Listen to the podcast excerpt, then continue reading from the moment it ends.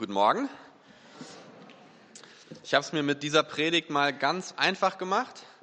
Ich habe sie nicht aus dem Internet gezogen, ja. Aber ich habe ähm, unsere Diakone gefragt, ähm, was liegt euch denn auf dem Herzen? Worüber hättet ihr gern mal eine Predigt? Und das habe ich gemacht, weil ich einfach keine Ahnung hatte, was ich predigen soll. Und ich habe ein paar Rückmeldungen bekommen, auch richtig gute Rückmeldungen. Und äh, über eine von denen werde ich heute predigen. Und ähm, eine der Rückmeldungen, da ging es um eine Frage zu einem Bibeltext. Und das war ein Text aus dem Matthäusevangelium im 25. Kapitel, die Verse 13 bis 30. Und das ist das Gleichnis der Talente, die der Herr seinen Dienern anvertraut. Und ich würde sagen, wir lesen mal zusammen diese Bibelstelle, die ist etwas länger. Und dann stelle ich euch die Frage so vor, wie sie an mich gestellt wurde. Seid also wachsam, schloss Jesus, denn ihr wisst weder den Tag noch die Stunde, zu der ich wiederkomme, im Voraus. Es ist wie bei einem Mann, der vorhatte, in ein anderes Land zu reisen. Er rief seine Diener zu sich und vertraute ihnen sein Vermögen an. Einem gab er fünf Talente, einem anderen zwei und wieder einem anderen eines, jedem seinen Fähigkeiten entsprechend. Dann reiste er ab. Der Diener, der fünf Talente bekommen hatte, begann sofort mit dem Geld zu arbeiten und gewann fünf weitere dazu. Ebenso gewann der, der zwei Talente bekommen hatte, zwei weitere dazu. Der aber, der nur ein Talent bekommen hatte, grub ein Loch in die Erde und versteckte das Geld seines Herrn. Nach langer Zeit kehrte der Herr zurück und forderte seine Diener auf, mit ihm abzurechnen. Zuerst kam der, der fünf Talente erhalten hatte. Er brachte die anderen fünf Talente mit und sagte, Herr, fünf Talente hast du mir gegeben, diese fünf hier habe ich dazu gewonnen. Sehr gut, erwiderte der Herr. Du bist ein tüchtiger und treuer Diener. Du bist mit dem wenigen treu umgegangen, darum will ich dir viel anvertrauen. Komm herein zum Freudenfest deines Herrn. Dann kam der, der zwei Talente erhalten hatte. Herr, sagte er, zwei Talente hast du mir gegeben. Hier sind die zwei, die ich dazu gewonnen habe. Sehr gut, erwiderte der Herr. Du bist ein tüchtiger und treuer Diener. Du bist mit dem wenigen treu umgegangen, darum will ich dir viel anvertrauen. Komm herein zum Freudenfest deines Herrn. Zuletzt kam auch der, der ein Talent bekommen hatte. Herr, sagte er, ich wusste, dass du ein harter Mann bist. Du erntest, wo du nicht gesät hast und sammelst ein, wo du nicht ausgestreut hast. Deshalb hatte ich Angst und vergrub dein Talent in der Erde. Hier hast du zurück, was dir gehört. Da gab ihm sein Herr zur Antwort, du böser und fauler Mensch. Du hast also gewusst, dass ich ernte, wo ich nicht gesät habe und einsammle, wo ich nicht ausgestreut habe? Da hättest du mein Geld doch wenigstens zur Bank bringen können, dann hätte ich, hätte ich es bei meiner Rückkehr mit Zinsen zurückbekommen. Nehmt ihm das Talent weg und gebt es dem, der die zehn Talente hat. Denn jedem, der hat, wird gegeben und er wird im Überfluss haben. Wer aber nicht hat, dem wird auch das noch genommen, was er hat. Doch diesen unnützigen Diener werft hinaus in die Finsternis, dorthin, wo es nichts gibt als lautes Jammern und angstvolles Zittern und Beben. Und vielleicht sind euch ja jetzt auch so ein paar Fragen in den Kopf geschossen, die dieser Text auslöst. Und äh, vielleicht ist ja auch folgende Frage darunter. Ich lese mal die Anfrage vor. Also, bei dem Gleichnis mit den Talenten aus Matthäus 25 ergreift mich immer das Mitleiden mit dem Diener, der seinen Teil aufbewahrt, aber nicht vermehrt hat. Ihm wurde etwas auf Zeit anvertraut, was ihm nicht gehört, und er hat gut darauf aufgepasst, um es dann auch auf jeden Fall zurückgeben zu können. Die anderen haben das Geld eingesetzt und damit riskiert, dass sie das ihnen anvertraute verlieren.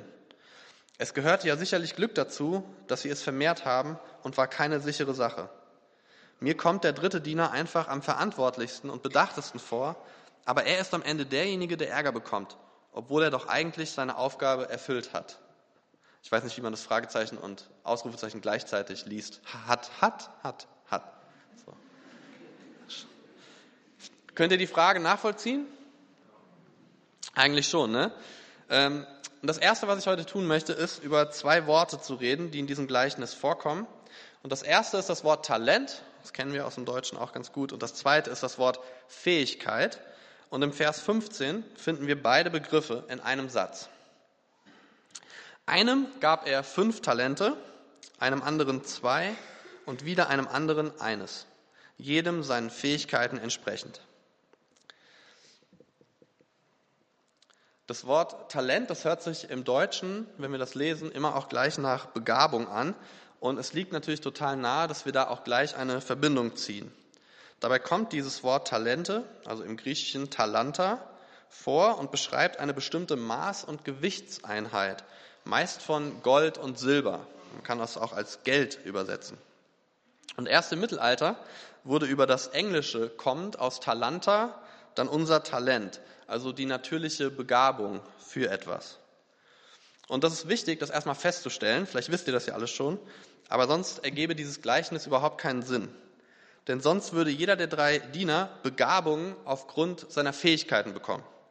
Und das wäre irgendwie doppelt gemoppelt, weil Begabung und Fähigkeiten sind eigentlich so ziemlich dasselbe in Grün.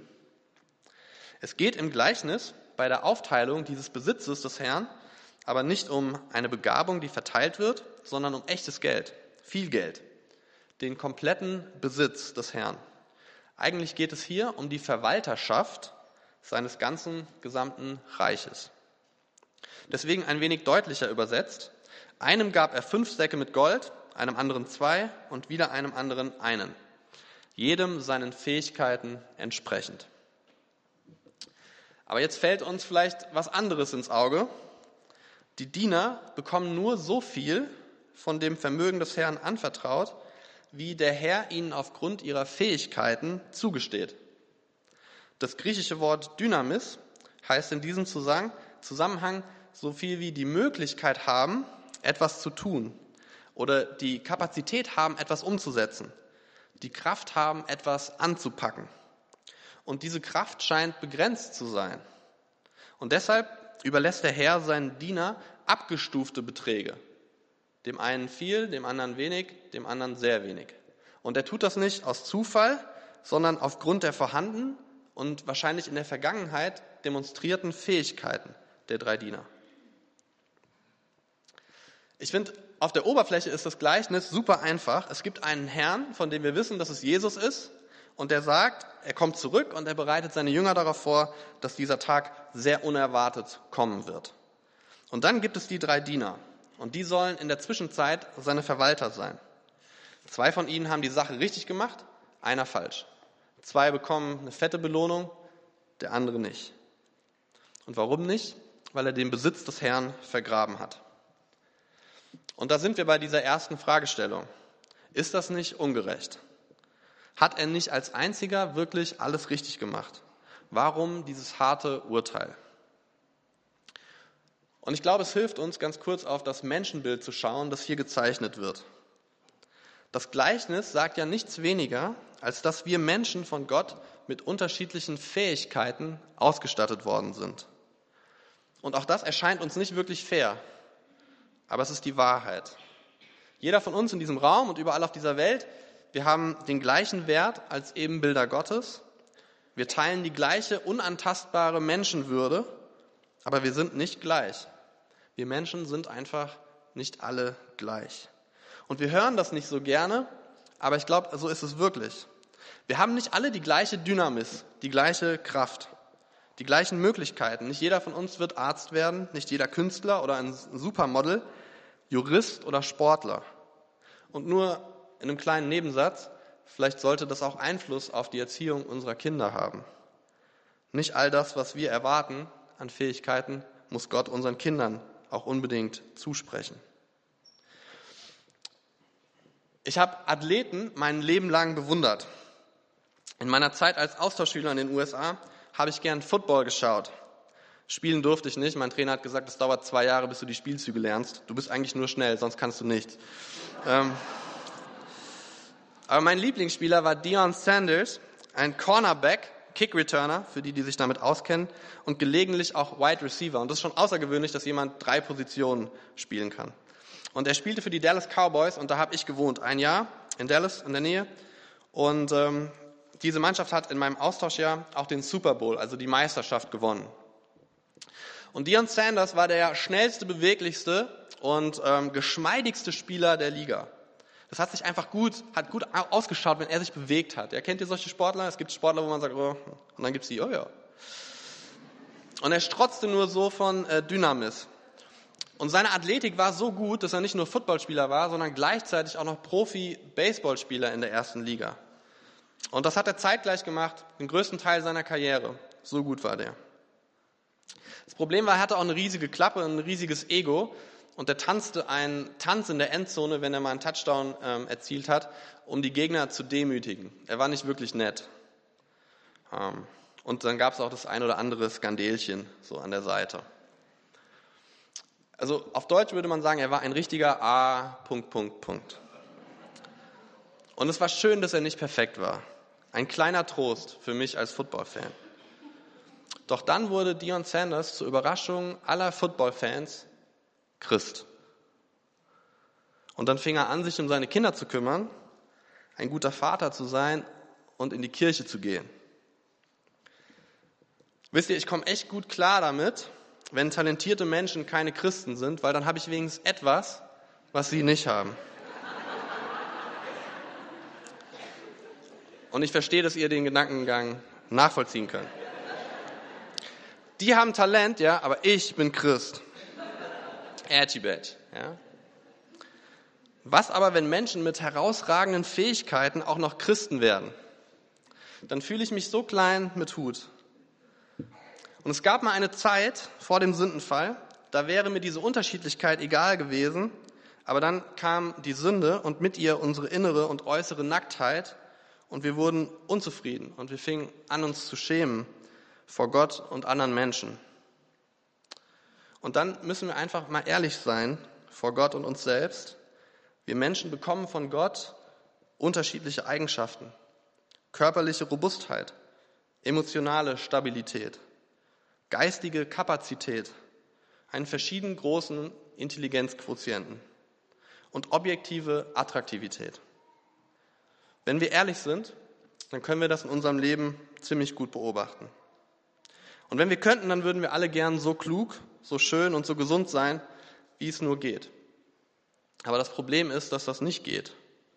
Und an dieser Erkenntnis kann man zerbrechen oder verzagen oder sogar komplett aufgeben, wie dieser dritte Diener. Und hier offenbart sich jetzt das kranke Menschenbild dieses Dieners. Folgender Vorwurf steht ja im Raum. Er wirft diesem Herrn, diesem Jesus, diesem Gott vor, Gott, erst schenkst du den anderen beiden Dienern ein Mehr an Fähigkeiten, die haben mehr als ich, und dann beschenkst du sie auch noch viel reicher. Das ist nicht fair. Gott, du bist kein fairer Richter. Du bist ein harter Mann. Ich hatte nie eine Chance.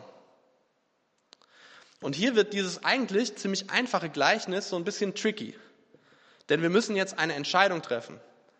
Wie lesen wir das? Wie verstehen wir das? Denn es gibt ja nicht nur den göttlichen Einfluss auf unser Leben, nicht alles, was wir sind und alles, wer wir sind, kommt ausschließlich von Gott. Ja, er teilt unterschiedlich aus, aber da ist auch noch viel mehr. Da ist auch noch unser Leben, unser ganzes Leben in dieser gefallenen Welt. Da sind Verletzungen, die wir eingesammelt haben im Laufe dieses Lebens. Da sind die tiefen Wunden, die dazu führen, dass wir nicht mehr so ganz rund laufen.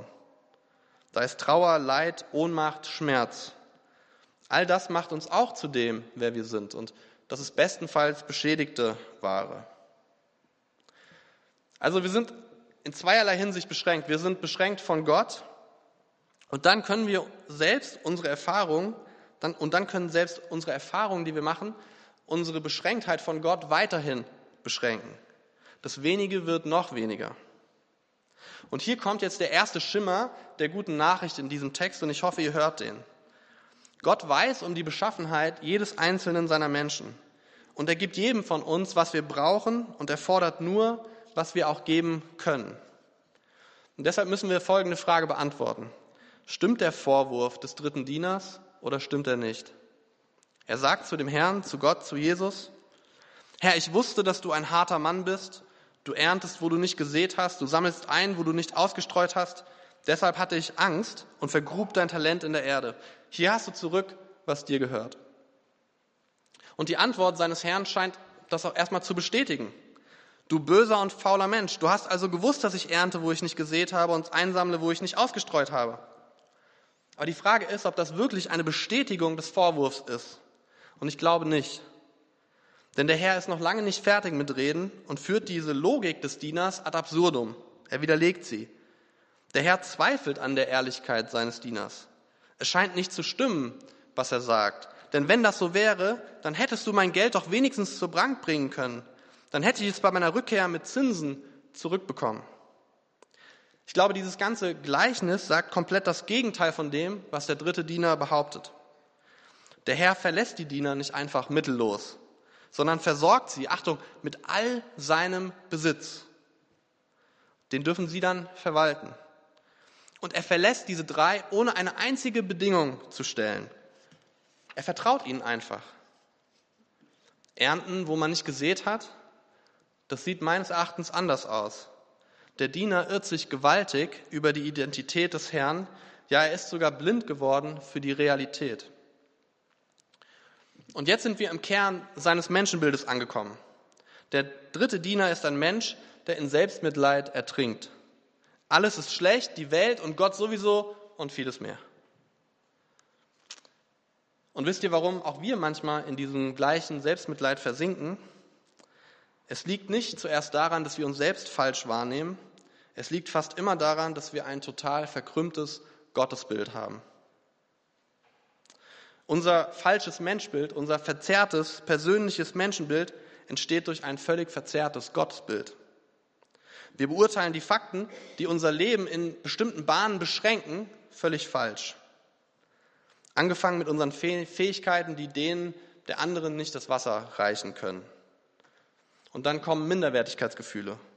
Oder wir prangern einen ungerechten Gott an, der uns erstens schwächer geschaffen hat als alle anderen und dann auch noch weniger zutraut und vertraut und gibt. Du bist ein harter Herr, Gott. Und mit Sicherheit ist Gott auch in irgendeiner Art und Weise hart. Er ist auch der Richter, aber nicht aus dem Grund. Der Herr in diesem Gleichnis ist vielmehr der unendlich liebevolle und gnädige Gott, der beschenkt und vertraut und selbst ein Risiko eingeht, das die Persönlichkeit der Diener ehrt. Er ist ein seelsorgerlicher Gott.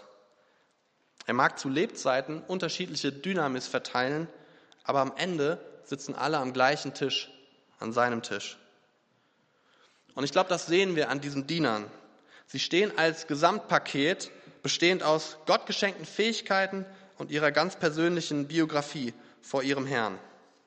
Und er gibt ihnen nur das, womit sie umgehen können, nicht mehr und nicht weniger.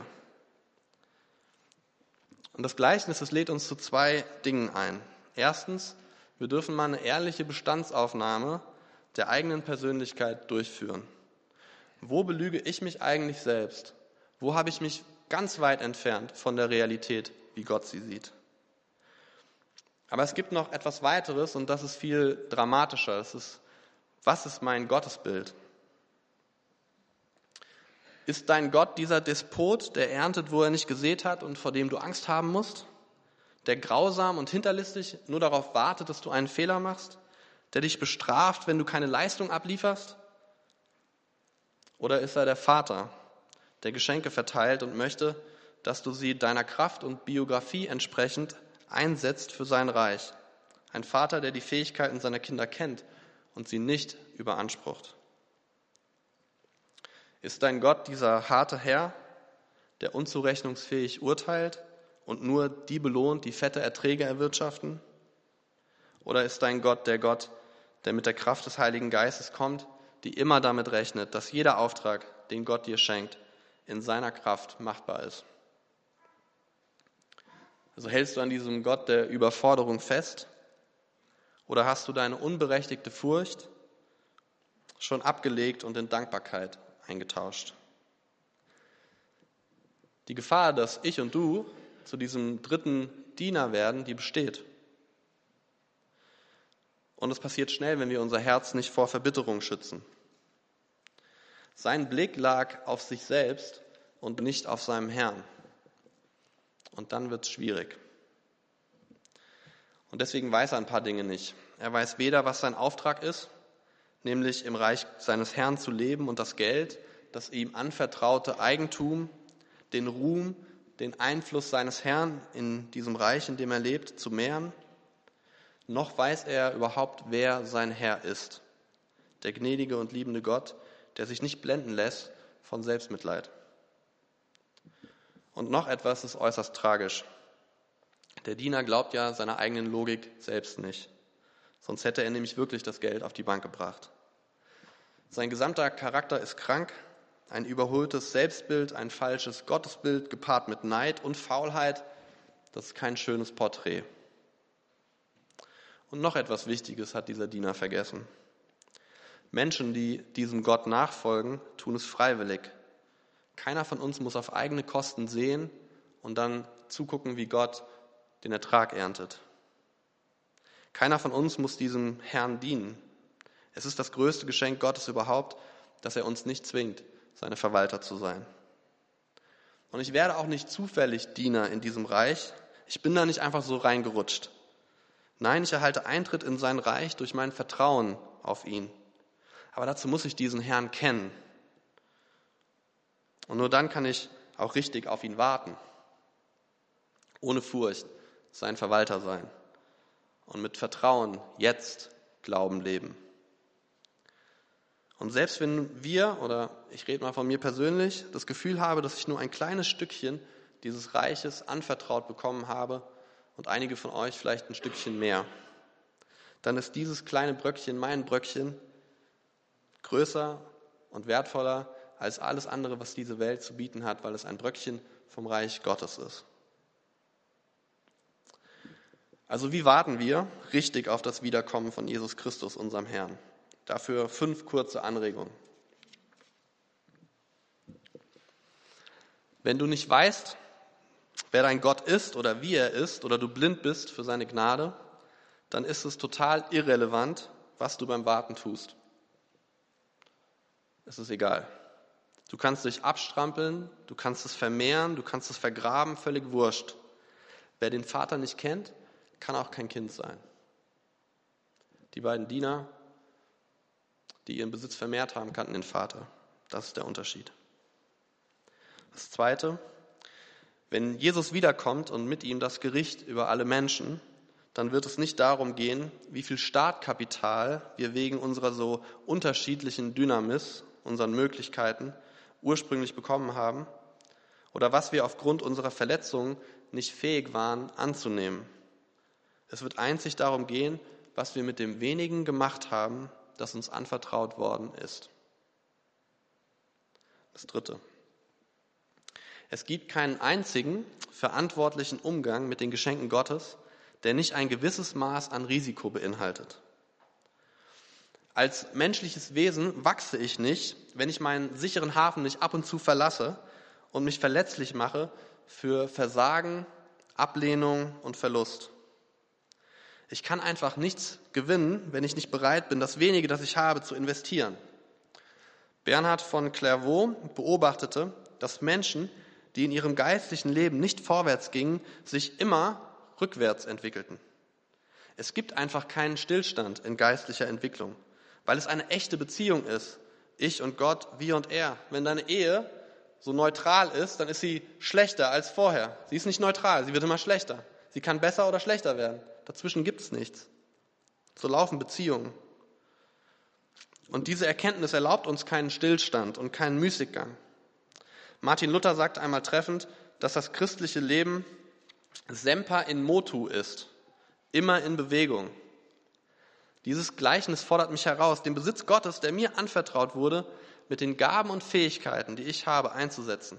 Und zwar ohne Selbstanklage. Ach, das, was bei mir rauskommt, der Output, der ist echt gering aber auch nicht mit irgendeiner Art von Selbsterhöhung. So, guck mal, was ich gemacht habe, ist viel größer als das, was du gemacht hast. Nee, ich will mich mehr und risikoreicher in diesem Reich Gottes ähm, investieren, auch wenn mich das anstrengt und herausfordert. Ohne dieses Risiko, diese Leidenschaft für Neues, ohne das Vertrauen, dass Gott es segnet, werde ich geistlich nicht wachsen, sondern schrumpfen. Aber ich will auf diesem natürlich übernatürlichen Weg Gottes laufen und nicht auf meinem eigenen. Und das vierte. Das Gericht Gottes schließt die menschliche Entschuldigung aus, mit der wir uns selbst betrügen. Beim, beim dritten Diener war es der Selbstbetrug, nämlich dass er sich vormachte, seine Faulheit sei gar nicht sein persönliches Charakterproblem, sondern ein Charakterproblem seines Herrn. Ja? Das können wir uns doch mal merken im Dialog mit Gott. Du bist schuld. Ja, du hast ein Charakterdefizit, nicht ich. Das ist gar nicht mein Problem. Ja, der Herr, der war einfach zu herausfordernd und seine Wünsche überhaupt nicht angemessen. Aber das stimmt nicht. Der Herr erwartete von jedem Diener nur das, was dieser Diener auch geben konnte. Hätte sich der dritte Diener nur einfach mal nichts vorgemacht. Aber wir Menschen sind gut darin, uns selbst zu belügen. Und deswegen wird die erste Frage von Gott an mich immer sein, kennst du mich? Weißt du, wer ich bin? Und erst dann wird er fragen, was hast du mit dem gemacht, das ich dir gegeben habe? Und ich glaube, diese Fragen werden mich mein Leben lang begleiten. Aber ohne, dass sie Druck ausüben, sondern sie erinnern mich daran, wer ich bin. Und dass ich tatsächlich in einer intimen und authentischen Beziehung mit diesem Gott, mit meinem Vater lebe. Und dass er mir wahrhaftig und wirklich ganz viel anvertraut hat. Und das könnten wir feiern, wenn wir wollen. Und das Letzte. Die Strategie, durch Selbstmitleid von anderen Menschen zu bekommen, was man sich wünscht, mag in menschlichen Beziehungen funktionieren. Der Herr als der Richter dieser Welt jedoch wird unbestechlich sein. Es gibt Menschen, die werden spätestens an der Himmelstür abgewiesen. Aber nicht, weil ihre Rendite nicht hoch genug ist, sondern weil sie den Vater nie gekannt haben. Ein falsches ähm, Bild von Gott führt zu einem verkümmerten Selbstbild und das führt wiederum zu einem ziemlich armseligen Leben. Aber die Güte Gottes reagiert nicht zuerst auf unsere Taten und da finde ich dieses Gleichnis wunderbar. Es geht nicht darum, was wir tun, sondern auf unseren Glauben und was wir im Glauben mit dem machen, was wir anvertraut bekommen haben. Und wenn wir nicht glauben, dass der Schöpfer dieser großen Welt, aber auch der Schöpfer meines ganz persönlichen Lebens unendlich gut ist und gute Absichten hat mit dem, was er tut, dann leben wir an ihm vorbei. Ich habe mir überlegt, welchen Auftrag hätte er den Dienern noch geben können? Sie hätten ja auch ein Essay schreiben können. Schreibt mal ein Essay über verantwortliche ähm, Verwalterschaft. Ich glaube, dann würde unter dem Essay des Dritten stehen, Thema verfehlt, in Rotstift, ganz dick, sechs Sätzen. Denn wenn ich Gott vertraue, ja, dann sehe ich meine Defizite. Ich sehe, dass ich wenig habe, aber was bedeutet das denn, wenn ich erkenne, ich habe wenig Dynamis? Dann werfe ich all das wenige, was ich habe, auf den, der alle Dynamis hat, auf meinen Gott und erwarte Großes von ihm. Dann kehre ich nicht auf mich selbst zurück und bin innerlich verkrümmt, sondern strecke mich aus nach der Gegenwart Gottes. Wenn wir denken, dass unser Unvermögen größer ist als die Macht Gottes, dann bleibt alles in unserem Leben tatsächlich unsere eigene Anstrengung und unsere eigene Kraft. Ich glaube, wir schulden es Gott, dem Reich Gottes, in dem wir wohnen, der weltweiten Gemeinde und den Menschen, die Gott noch nicht kennen, unser Talent nicht zu vergraben. Völlig egal, wie der Ertrag sein wird, bleibt es bei einem, werden es zehn, völlig egal. Wir können der Welt das, was Gott uns geschenkt hat, nicht vorenthalten. Diese Predigt wurde ja von ein paar Fragen angestoßen.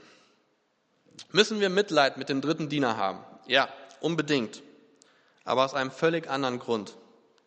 Er hat wie der ältere Sohn im Gleichnis des verlorenen Sohns am Hause seines Vaters gelebt und nicht erkannt, wie sehr er geliebt, gesegnet und beschenkt war. Er hat, er hat die Taschen voll mit Gold und beschwert sich über die Härte seines Herrn.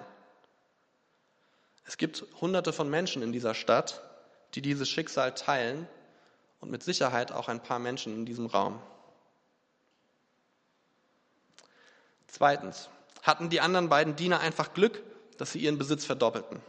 Nein, sie haben auf die Dynamik des Reiches Gottes vertraut.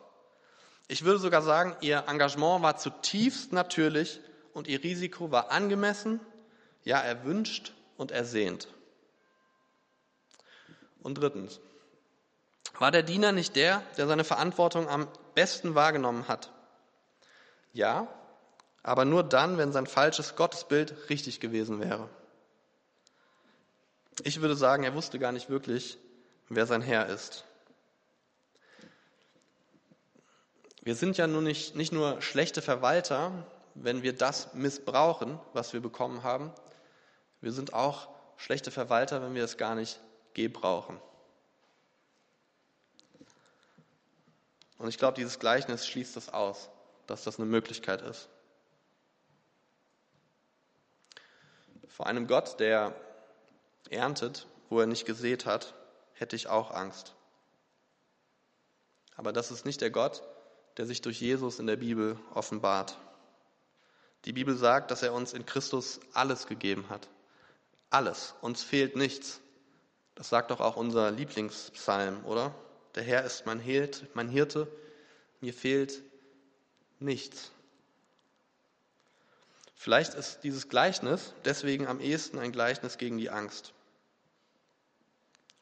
Martin Luther soll einmal gesagt haben, zeige mir deine Angst und ich sage dir, wer dein Gott ist. Denn wie du glaubst, so fürchtest du auch. Wir haben aber nichts zu fürchten. Wir haben nur zu gewinnen. Selbst wenn wir was verlieren sollten, würden wir noch gewinnen. Ich schließe die Predigt mit einer einfachen Bitte. Wenn wir jetzt gleich ein Lied zusammen singen, dann ähm, macht euch bewusst, wer dieser Gott ist, dem wir dieses Lied singen. Und hört auf zu strampeln und zu treten oder zu vergraben, wo auch immer du gerade stehst. Ähm, fang einfach mal an, ihn zu ehren und zu loben, als der, der er ist und für das, was er dir geschenkt hat. Und dann werden ganz natürlich viele Dinge von diesem Kreuz in unser Leben fließen. Ähm, und ich glaube, dass die Dynamik des Reiches Gottes unser Leben dann verändern kann. Ich bete noch und dann singen wir zusammen. Vater, wir preisen dich für deine Güte und für deine Größe. Und wir kennen diese Gedanken des Vorwurfs und der Unzufriedenheit nur zu gut und sie sind Teil unseres Lebens. Und wir bitten dich, dass du sie nimmst und dass du sie veränderst in Dankbarkeit und in Freude für das, was wir haben und das, was wir sind, vor allem vor dir und in dir. Wir sind deine geliebten Kinder und ähm, das muss unser Leben bestimmen. Und wir wollen nicht mit weniger zufrieden sein. Wir wollen nicht das harte Leben des Abstrampelns oder des Ignorierens, sondern wir wollen mittendrin sein im Leben mit dir. Und wir bitten dich, dass du die Tore des Himmels öffnest und uns das schenkst. Heute in der Woche, die kommt und für den Rest unseres Lebens. Wir preisen dich durch Jesus. Amen.